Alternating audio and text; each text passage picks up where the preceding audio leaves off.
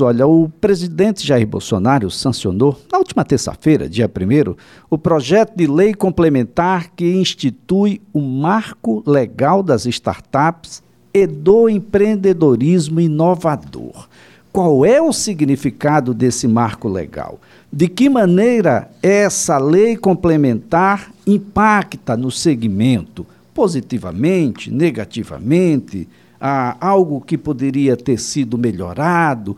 Coisas que poderiam ter passado ao largo ou teve pontos que não foram abordados pela lei, é o que a gente conversa a partir de agora com advogado, especialista em direito digital, professor de direito empresarial, doutor Bruno Acioli.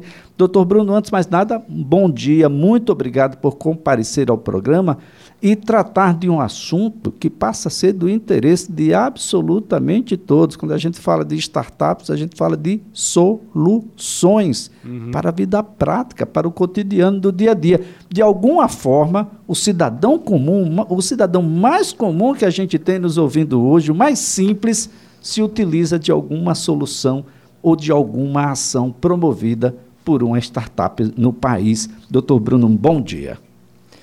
Bom dia, Elias. Bom dia aos ouvintes. Bem, é, de fato, as startups já são realidade na vida do cidadão comum, como você muito bem colocou. E, inclusive, startups brasileiras também. Né? Ou, pelo menos, empresas que começaram como startups. Bem, o conceito de startup, fora do mundo jurídico, é um conceito debatível, tá? dentro do mundo dos negócios. Essa, essa lei agora esse marco legal das startups, trouxe para o direito uma definição legal bem estrita do que é startup, mas que está dentro do entendimento geral do que seria uma empresa startup. Existem dois pontos centrais é, para se conceituar uma startup. Primeiro, uma empresa voltada para inovação, e inovação entende-se tecnologia digital, muitas vezes disruptiva, ou seja, que vai chegar num mercado comum e, no bom sentido, destroçar aquele mercado para criar um, um, mercado novo. Veja, por exemplo, o caso do, da Uber. Né? E, além disso, a outra característica da startup é um ambiente de incerteza, porque como a ideia é nova, é muito possível que a ideia não dê certo. Não prospere. Não né? prospere, exatamente. E aí, é, a nossa lei, o nosso marco legal das startups, assim coloca, assim coloca a definição de startup. A startup, a startup é uma empresa, tá? ou ainda uma sociedade cooperativa, ou ainda uma sociedade simples, que tenha uma receita bruta anual no ano calendário anterior de até 16 milhões de reais, ok? E o CNPJ dela tem que ter no máximo 10 anos ativos. Então, você vê que é, existe aí um critério de uma empresa jovem, ou seja, menos de, de 10 anos de CNPJ, e com a receita anual que não seja muito significativa, mas que pode ser até 16 milhões, já é um, um valor considerável. É, e está tudo aqui dentro da ideia de escalonamento, ou seja, de empresa que vai chegar com essa ideia nova e vai tentar crescer o mais rápido possível. Essa ideia dos 10 anos é justamente porque se a, se a empresa não virou nesses 10 anos, provavelmente não vai virar mais. Certo? Outras questões interessantes desse marco legal das startups diz respeito à questão do chamado investidor anjo. Nós já temos uma, uma lei sobre investimento anjo, mas esse marco legal das startups traz alguma, alguns conceitos interessantes sobre investidor anjo. Tem uma característica interessante também da lei, que é a, a sua didática.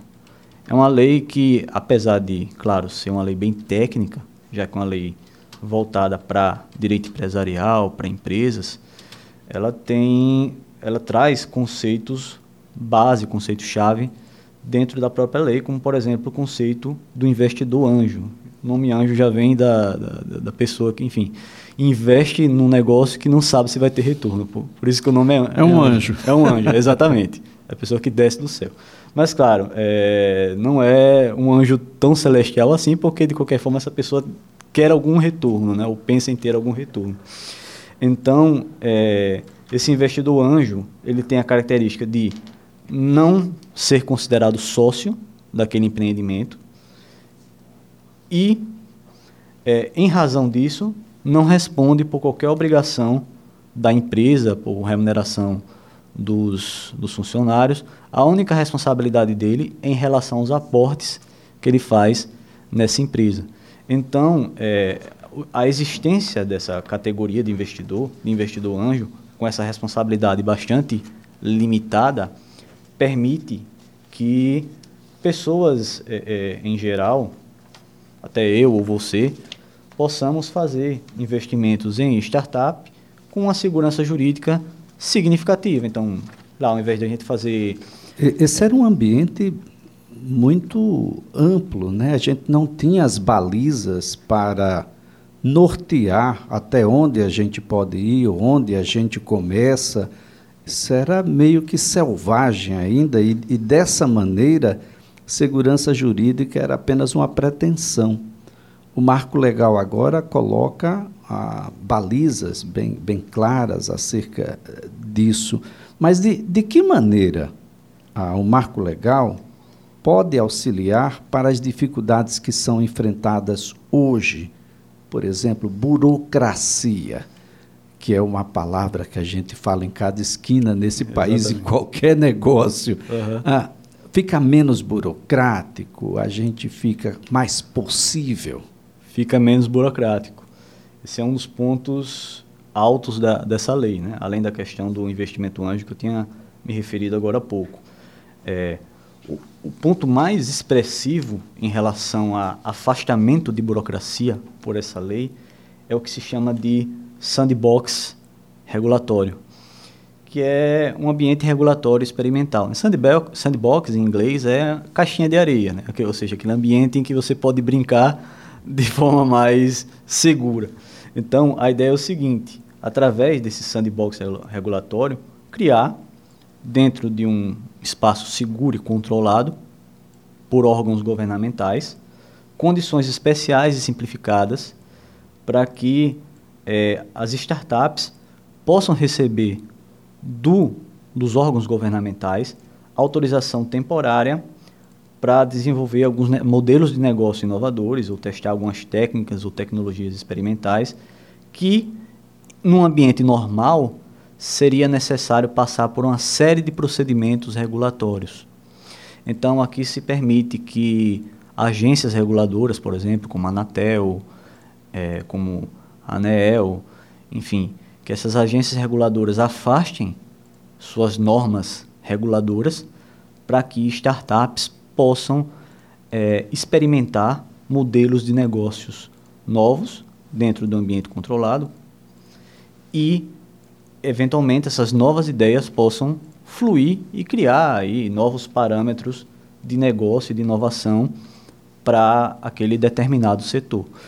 É muito interessante, Bruno. O, o, nesse caso, chega-se até o ponto de participar de um ambiente que é extremamente rigoroso, que é o procedimento de licitação pública. Eu vou poder contratar com a administração pública.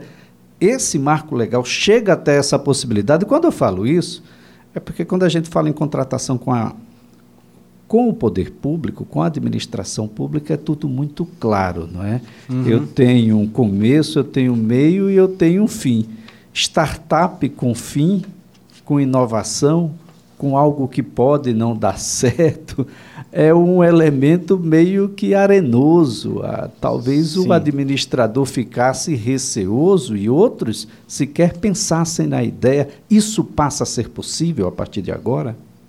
Sim, sim. É, essa, esse marco legal das startups cria uma, uma forma de licitação facilitada para essas empresas, para essas startups. Inclusive, é, por trás da, da, desse marco legal das startups, existe toda uma ideia, toda uma cultura de que o governo deve fomentar essas atividades. E a, as licitações direcionadas para essas startups, para que elas ofereçam soluções inovadoras, é uma das formas do governo incentivar essas empresas a desenvolverem e a crescerem.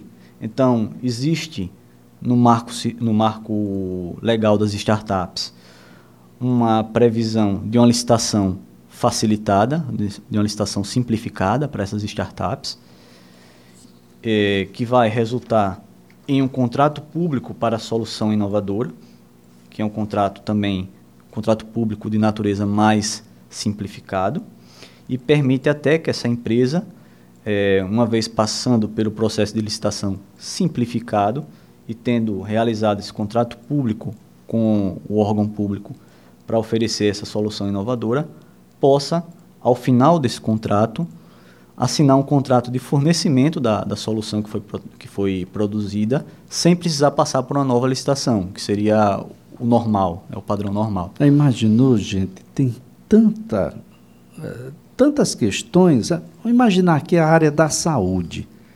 Quantas coisas acontecem e que podem ser alvo de uma solução inovadora.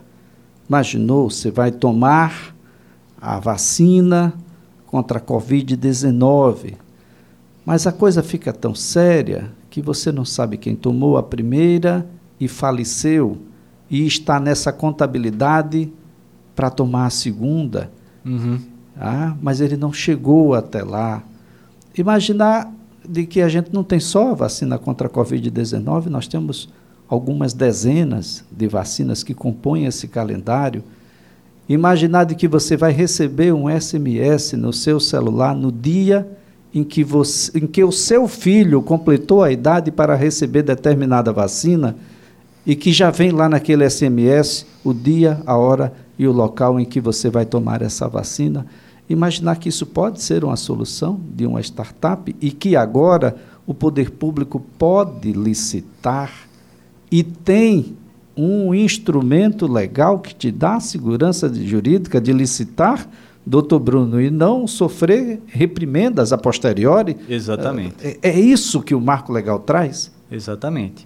É, e falando desse exemplo que você deu, foi um exemplo bem interessante, porque existe um startup aqui em Alagoas, eu não vou dizer o nome para não fazer propaganda gratuita, mas existe um startup aqui em Alagoas que tem essa, essa, essa pretensão é, de criar uma forma de organização para um melhor atendimento de consultas médicas. E aí isso pode ser aplicado por hospitais particulares, mas também por hospitais públicos. Então isso pode ajudar bastante o SUS. Imaginar, seu filho nasceu hoje, ele continua vivo.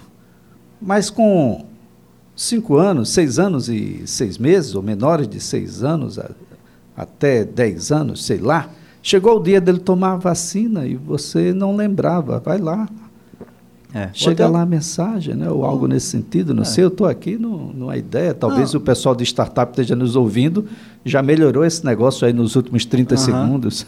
Sim, sim. Não, é uma ideia excelente, inclusive para até melhorar a, as filas de consulta do SUS, por exemplo. É, conseguindo automatizar esse, esse processo através do uso de tecnologia digital, pode-se melhorar é, bastante essas filas do é, SUS de consulta. Eu, eu, eu falei muito... esse tema da Covid, mas isso pode ser o seu exame de próstata, porque chegou a sua idade, o seu exame da, da mama uhum. para as mulheres, enfim.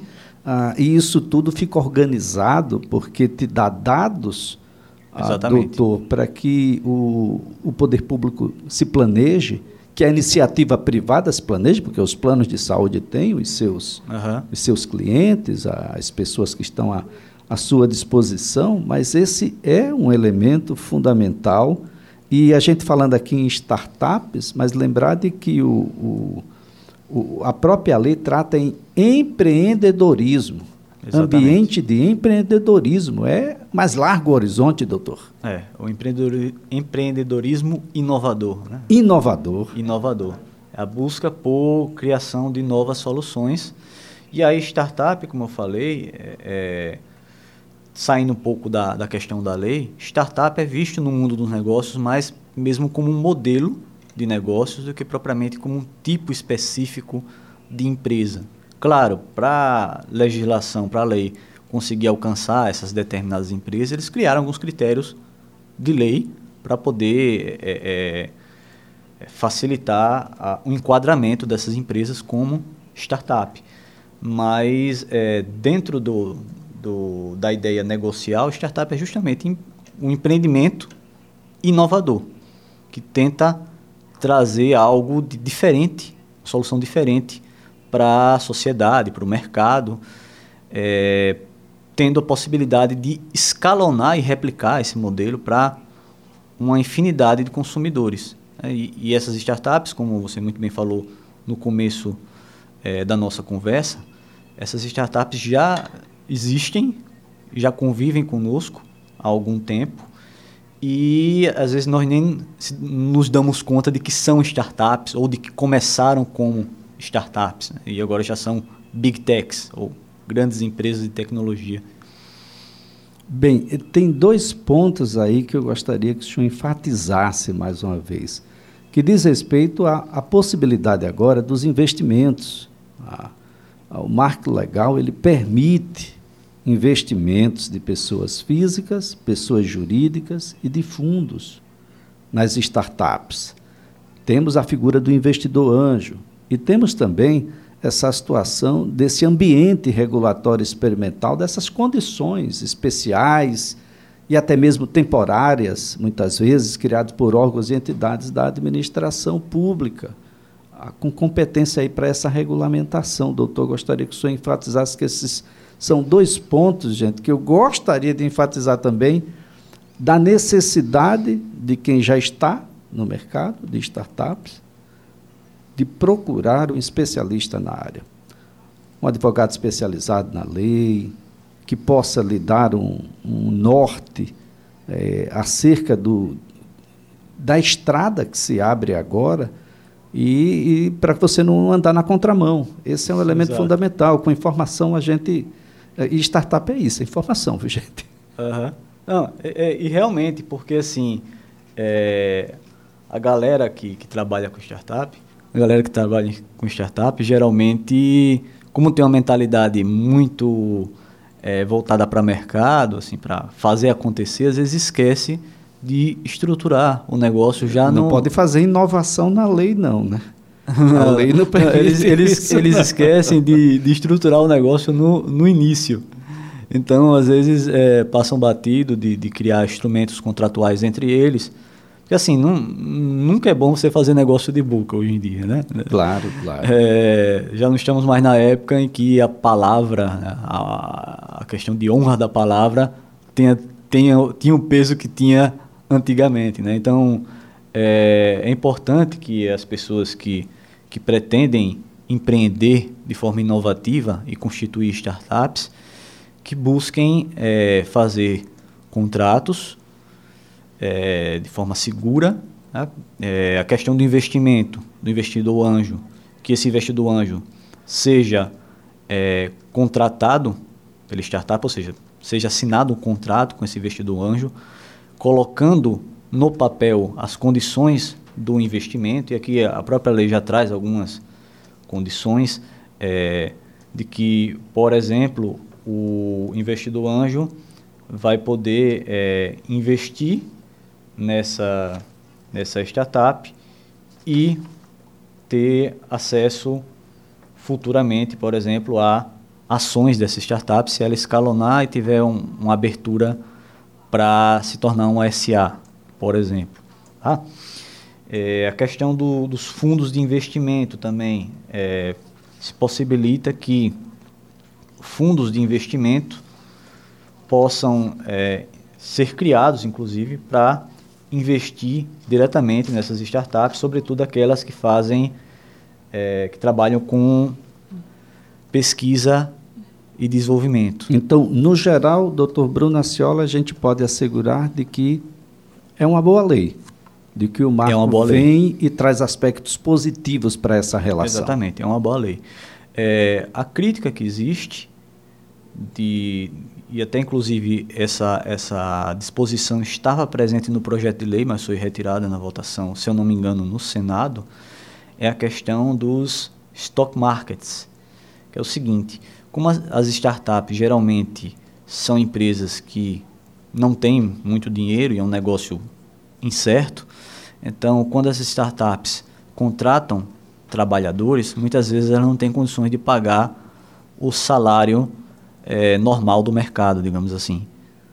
E aí, é, nessa impossibilidade de pagar esse salário do mercado para aquele trabalhador, as startups poderiam, via esse mecanismo de stock markets, é, criar no contrato ali de trabalho, é, celebrar a possibilidade de que é, esses funcionários recebessem a menor do que aquilo que estava estabelecido. É, a menor do que está, está estabelecido, e, com a possibilidade de receber, de receber ações.